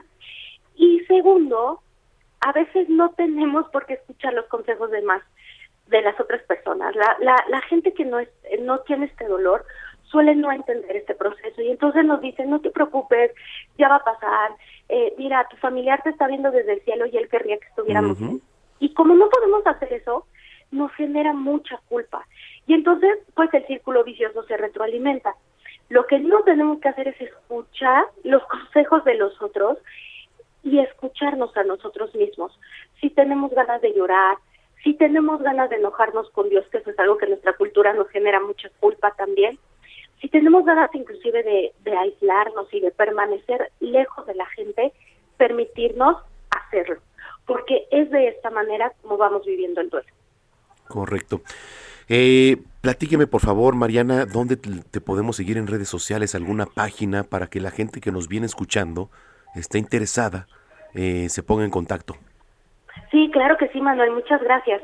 Eh, somos la clínica Tu Mente Sana, estamos en la Roma Norte, nuestra página es www.tumentesana.com.mx tenemos un teléfono WhatsApp en donde atendemos las 24 horas del día, los 7 días a la semana, 55 27 47 35 47 y nuestras redes sociales, Facebook Tu Mente Sana, Instagram Tu Mente Sana Oficial y Twitter Tu Mente Sana. Doctora, muchísimas gracias, qué gusto platicar contigo. Al contrario, Manuel, gracias por la invitación. Un abrazo a ti y a todo tu público Muchas con sana gracias. distancia. Gracias, igualmente. Es Mariana Martínez Guillén, psicóloga cognitiva conductual, tanatóloga, directora de Tu Mente Sana. Son las 3 de la tarde ya con 23 minutos en el tiempo del centro del país. Oiga, quien está de festejo este domingo es el cantante mexicano Eric Rubín. Está cumpliendo 50 años. Oye, pero se ve bien entero, ¿no? Bueno, la, verdad es que... Oh, okay. No, pues sí se ve entero. Este, y por eso pues lo estamos recordando con este tema titulado Ámame hasta con los dientes. Que le gusta, le gusta mucho a nuestro productor Héctor Vieira, Ámame hasta con los dientes, que interpretó, bueno, durante su etapa con la banda Timbiriche y que forma parte del álbum Timbiriche 8, que fue lanzado en 1900. 88.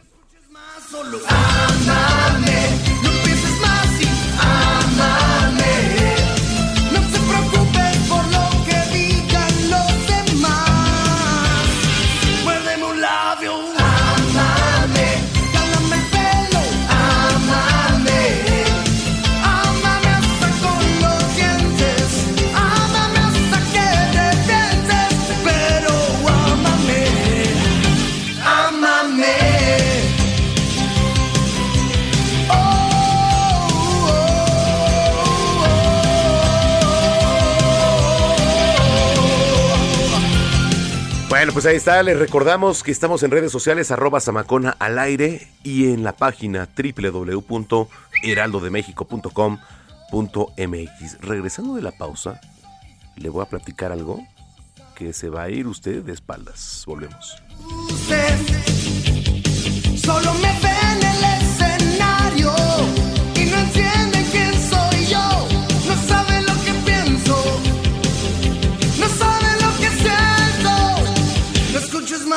No pienses más. No por Vamos a una pausa y regresamos con Manuel Zamacona a Zona de Noticias por Heraldo Radio.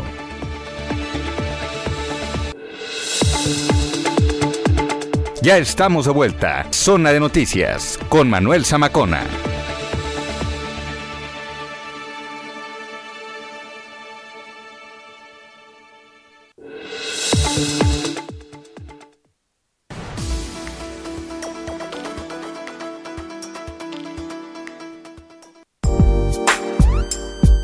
Recomendaciones culturales con Melisa Moreno.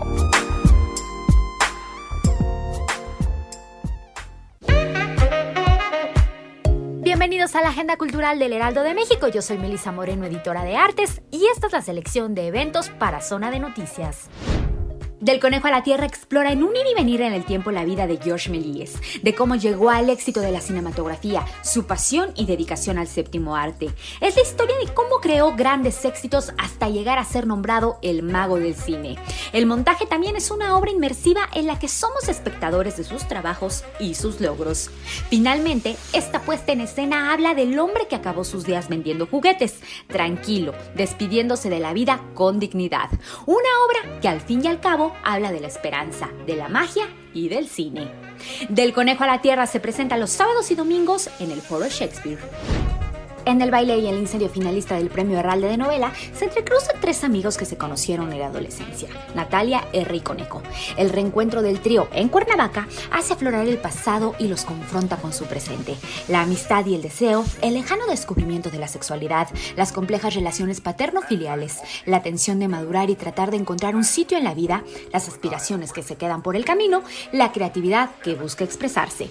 De fondo, dos presencias obsesivas anunciadas en el título, los incendios que asolan la zona hasta hacer el aire respirable y provocan una sensación de cerco e incertidumbre, así como el baile. El baile y el incendio de Daniel Saldaña París es editado por Anagrama. El Museo del Palacio de Bellas Artes presenta la muestra Arte de los Pueblos de México, Disrupciones Indígenas, la cual congrega más de 500 piezas que provienen de más de 50 acervos de todo el país.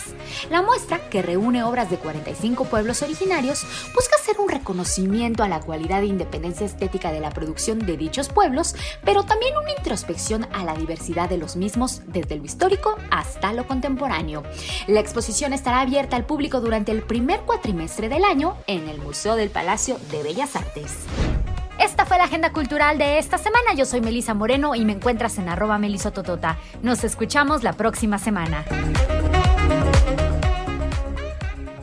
Heraldo Radio.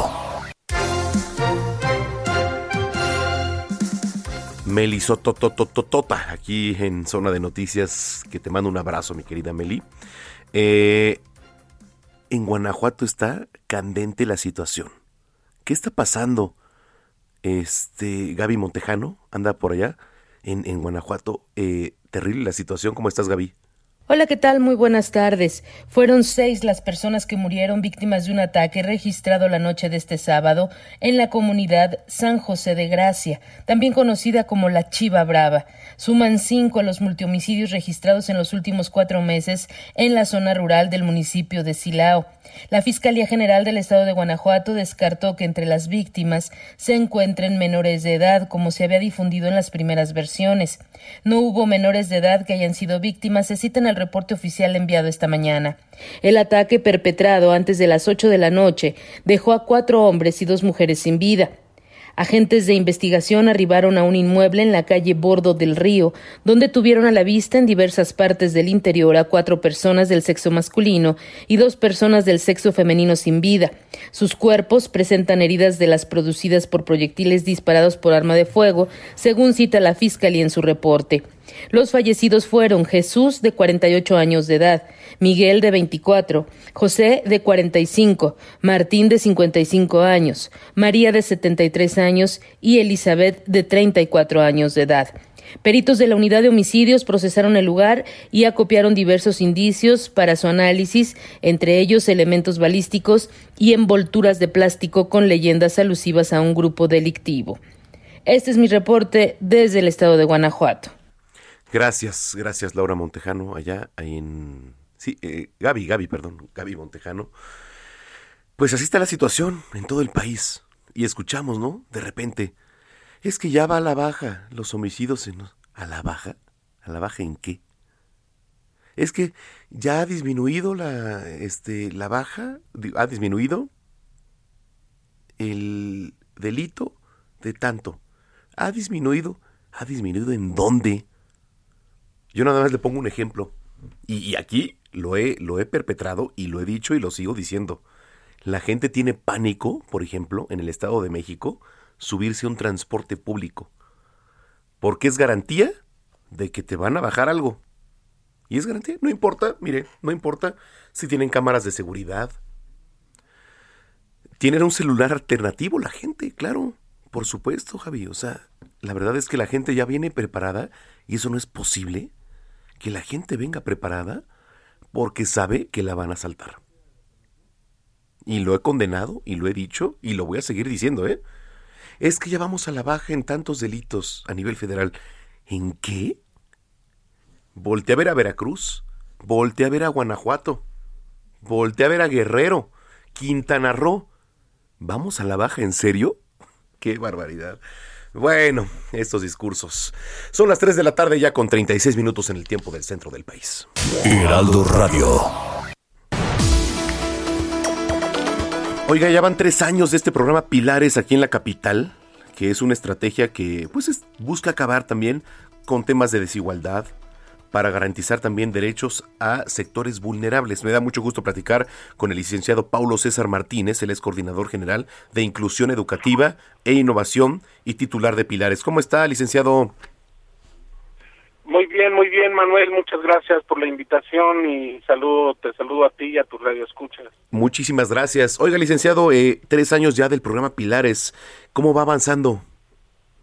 Pues mira, estamos muy este, felices, muy contentos por este tercer aniversario. Eh, los resultados del programa han sido bastante exitosos. Tenemos una cantidad considerable de, personas que nos visitan. Eh, hay una encuesta que traemos una estadística que dos de cada diez han pisado por lo menos un pilares en la Ciudad de México y eso pues nos llena de beneplácito y nos hace entender que estamos trabajando para conseguir esos objetivos. ¿Quién puede participar en Pilares? Bueno, como bien lo sabes, Pilares es un espacio de puertas abiertas, eh, totalmente gratuito y accesible para todos. Está abierto, es un, son los derechos plasmados en la Constitución y ahí se hacen tangibles hacia la gente. Entonces eso nos indica que toda la gente de manera universal puede tener acceso y atención en estos espacios. Eh, para los que nos vienen escuchando, licenciado, eh, ¿qué se hace en esos espacios, por ejemplo, en Pilares? Hay muchos, ¿no? Digo, que ya, ya están, pero ¿qué se hace dentro de estos pilares, licenciado? Bueno, mira, tenemos eh, dos, 218 pilares en operación. Eh, también tenemos 70 brigadas que están atendiendo en los espacios donde está por terminarse ya un, un pilares, por terminar de construirse. Y lo que se hace, bueno, pues es ejercer tus derechos. Tenemos distintas actividades que van desde autonomía económica, ciberescuelas, eh, participan otros entes de gobierno como cultura, como Indeporte, y llevan a su vez actividades culturales y deportivas. Eh, pudiera yo resumir la actividad de Pilares en este sentido. No es solamente un espacio donde se ejercen sus derechos y donde se va a aprender algo, sino es un espacio donde una vez aprendiendo, una vez desarrollando tus capacidades, este espacio te ayuda a catapultarte para conseguir tu autonomía económica, conseguir terminar tus estudios y eso creemos que es lo más importante Sí. del proyecto. ¿Tiene validación, por ejemplo, o validación este curricular? Tiene validación curricular, estamos respaldados por las eh, la universidad más importante del país y son espacios donde tú puedes entrar, eh, se te prestan todos los instrumentos, todas las, las instalaciones necesarias para que tú puedas continuar con tus estudios y tienen validez oficial, no son este espacios donde solamente te prepares, sino ahí mismo podemos a- apoyar en todo el tema este de certificación. Oiga, licenciado, eh, están ustedes incursionando, por ejemplo, ahí en, en zonas vulnerables, ¿no? ¿Sí va la gente? ¿Qué hace la gente? O sea, digo, para que tenga un poquito más de, de información el público, ahí en los pilares, por ejemplo, en zonas vulnerables, es muy importante esto. Sí, mira, nosotros tenemos el proyecto de 300 pilares. Ajá. Eh, este año vamos a terminar con de construir todos y efectivamente están instalados en las zonas más vulnerables y de más altos niveles de violencia y de rezago. Eh, las personas nos han recibido muy bien, hacemos una campaña de difusión muy amplia eh, y tenemos nosotros los datos ah, en el momento eh, tenemos aproximadamente a 300 mil usuarios eh, partiendo de la estadística que di al inicio es una cosa es el que ha asistido a un pilares que estamos hablando de dos millones de personas y otra cosa es el usuario el que ya constantemente está tomando un taller va a una actividad y ahí tenemos esta cantidad de 300 mil eh, la gente asiste eh, la gente está participando eh, este año es un año importante para nosotros porque es un año de consolidación. Tenemos la meta plasmada de llegar a, a un millón de usuarios, no de no de atenciones, sino de, de usuarios. Y eso nos va a, a per- permitir generar una serie de estrategias de difusión, de acercamiento con la gente, de actividades al, al interior y al exterior de los espacios. Entonces, nosotros estamos pues trabajando todos los días para poder alcanzar estas estos objetivos y estas metas. Eh, te vuelvo a repetir, la gente está muy entusiasmada con el proyecto, con el programa Sí. y eso pues se lo vas a se va a empezar a ver a reflejar en los índices de, de delincuencia, de deserción, de uso de sustancias. Eso es ahí- importantísimo. Eso es donde importantísimo. nosotros, claro. Este, licenciado, me dio mucho gusto platicar con usted. A mí también me dio mucho gusto. Yo te agradezco mucho, Manuel, porque eh, este esta fecha para nosotros es importante porque es el inicio del programa eh, y bueno, pues siempre tener espacios donde podamos nosotros comentar, platicar y, y- y explicar y sobre todo con personas como tú que nos siempre abren las puertas a, a explicar este tipo de programas es importante. Eh, bueno, estamos en comunicación. Te agradezco mucho, Manuel. Gracias, es el licenciado Paulo César Martínez, coordinador general de Inclusión Educativa e Innovación y titular del programa Pilares 3 de la tarde, 42 minutos. Deportes con Roberto San Germán.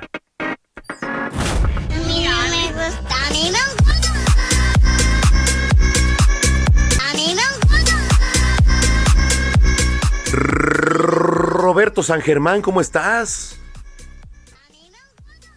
Roberto.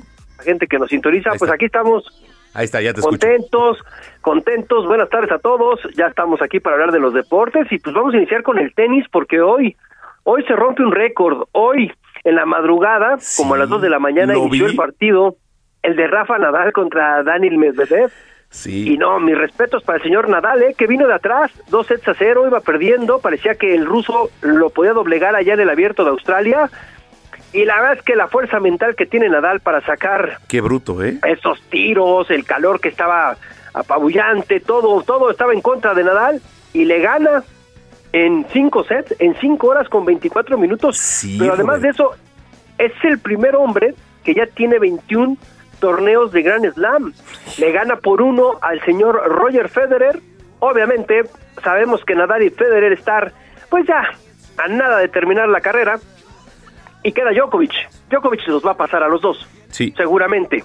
Primero se tiene que vacunar y ya después hablaremos de ese tema. Exacto, sí. Pero, este, seguramente. Pero lo que hace Nadal, mis respetos. Además, eh, eh, hay que recordar que Nadal eh, el año pasado paró y a principios también este eh, el anterior y el pasado. ¿no? En dos años consecutivos estuvo muy lesionado, regresó y se lleva el abierto de Australia.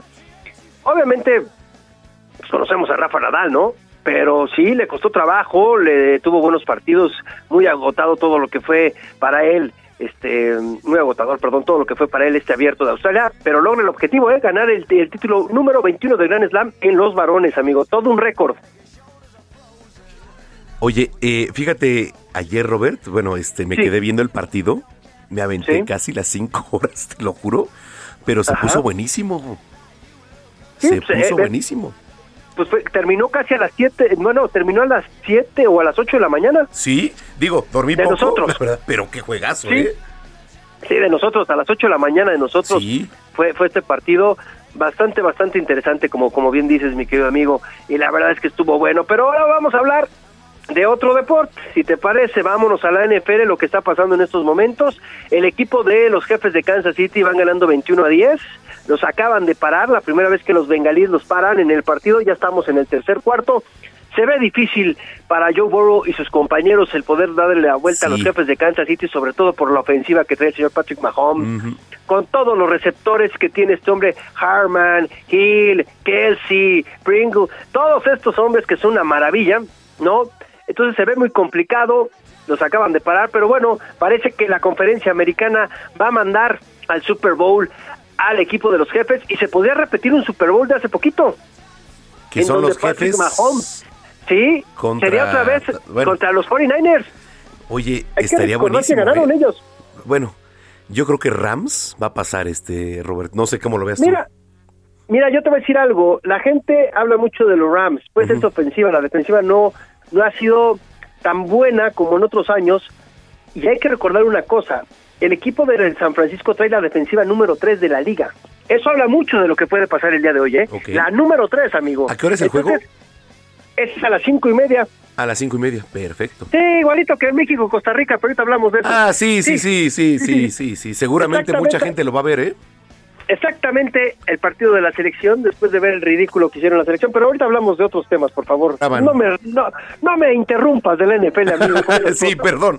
Sí, tienes toda la razón, Roberto. No, tienes toda la no, razón. no, no, ¿cómo crees? Me quedo, no, pero sí, los partidos de ahorita están buenos, la gente si lo quiere ver, de los jefes de Kansas City contra el equipo de los Bengalíes de Cincinnati. Que son los dos corebacks que yo creo que son los del futuro, amigo. Pues sí. La verdad es que Mahomes Mahomes, Y Joe Burrow, Y ¿eh? Joe Burrow. es una Sí, maravilla. sin este duda. muchachito hay que seguirlo también, el de los Bengalíes de Cincinnati. buen coreback, bastante ¿eh? bien, ¿eh? Buen coreback también este chavo, 22 años, Mahomes 26. Son, son las nuevas caras que nos tiene la NFL reservadas. De aquí vas a escuchar hablar mucho de Mahomes y de Burrow, ¿eh? Pero mucho, mucho, mucho, acuérdense esos nombres. Eso es en el partido de ahorita de la mañana. El de la tarde, como bien dice, son los Rams contra el equipo de los 49 de San Francisco. Esos 49 que en la época de los 90 y 2000 pues fueron una maravilla cuando estaba el señor Joe Montana, Sí. cuando después estuvo Steve Young. Y mucha estaba- afición en México, ¿eh? Mucha afición en No, México sí. de los 49.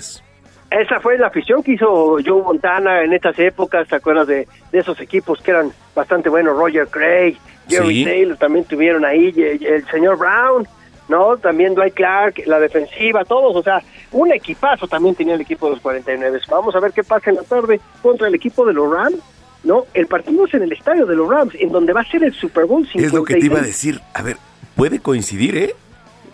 Puede Pues coincidir. mira, cada vez que un equipo ha intentado jugar el Super Bowl en su casa, pues no han llegado, ¿eh? sí, ¿no? no han llegado, amigo. Podría ser, Entonces- podría ser este, esta vez.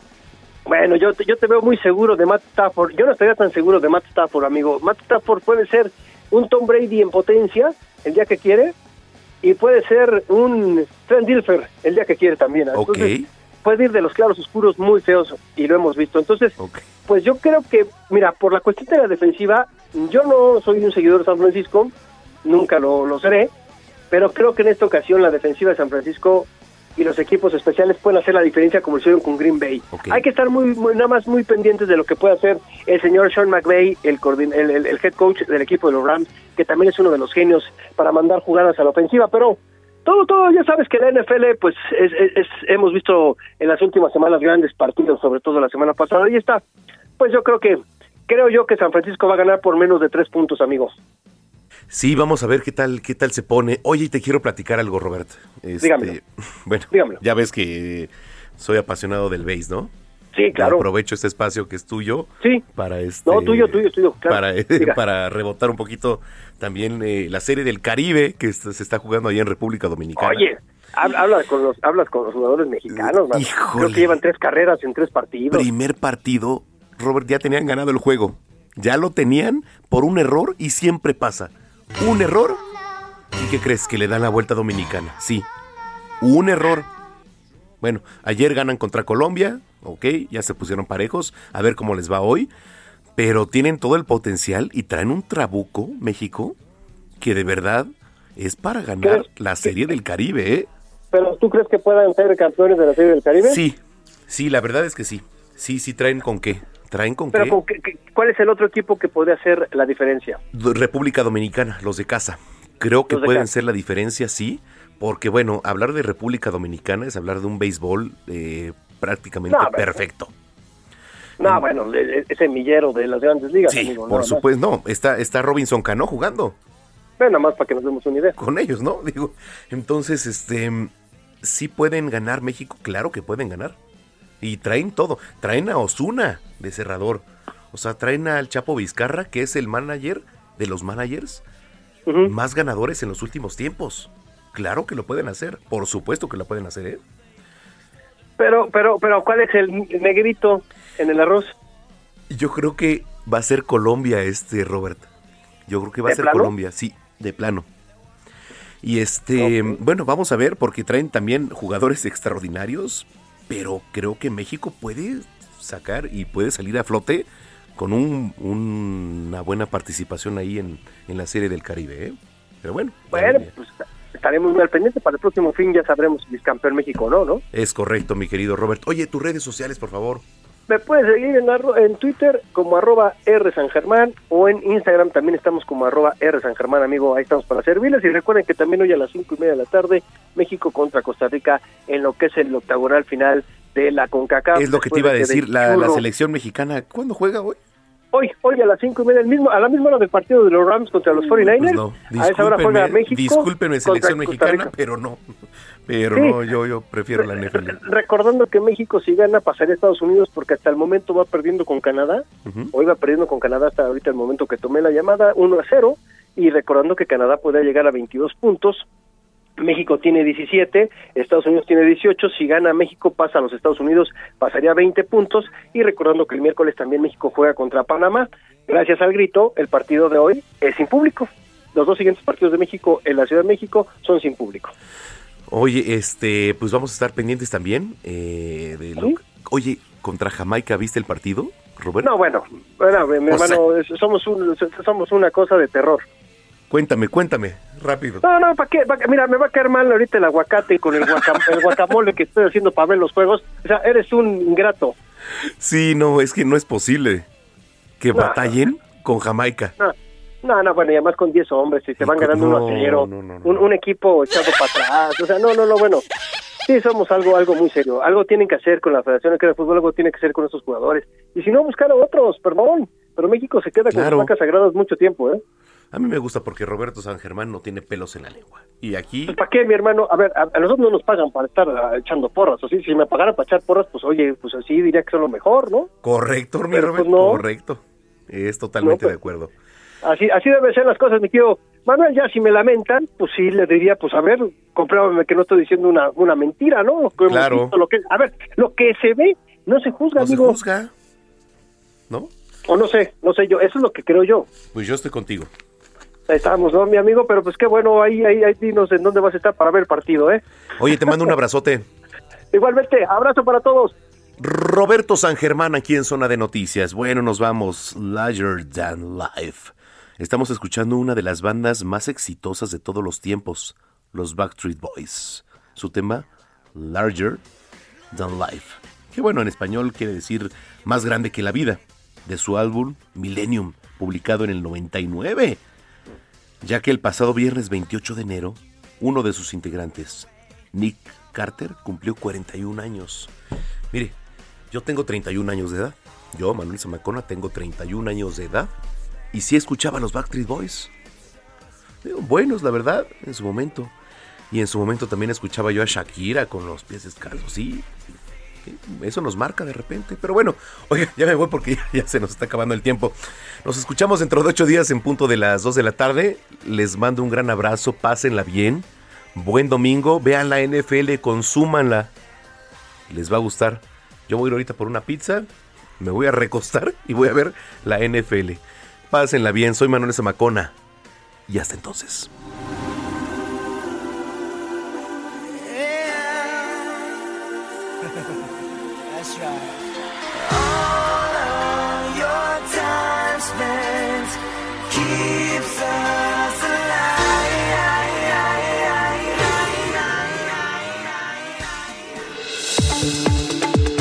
El Heraldo Radio presentó Zona de Noticias con Manuel Zamacona.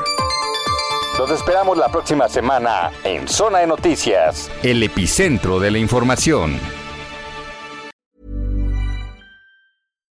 If you're looking for plump lips that last, you need to know about Juvederm lip fillers. With Juvederm Volbella XC and Juvederm Ultra XC, your lip look, whether it's subtle or bold, can last up to one full year with optimal treatment and no additional maintenance. Find a licensed specialist and see if it's right for you at juvederm.com today. That's J U V E D E R M.com. Add fullness to lips in adults over 21 with Juvederm Volbella XC or Juvederm Ultra XC. Do not use if you have severe allergies or a history of severe allergic reactions, or if you're allergic to lidocaine or the proteins used in Juvederm. Tell your doctor if you have a history of scarring or taking medicines that decrease the body's immune response or that can prolong bleeding. Common side effects include injection site redness, swelling, pain, tenderness, firmness, lumps, bumps, bruising, discoloration, or itching. As with all fillers, there's a rare risk of unintentional injection into a blood vessel, which can cause vision abnormalities, blindness, stroke, temporary scabs, or scarring. For full important safety information, visit juvederm.com.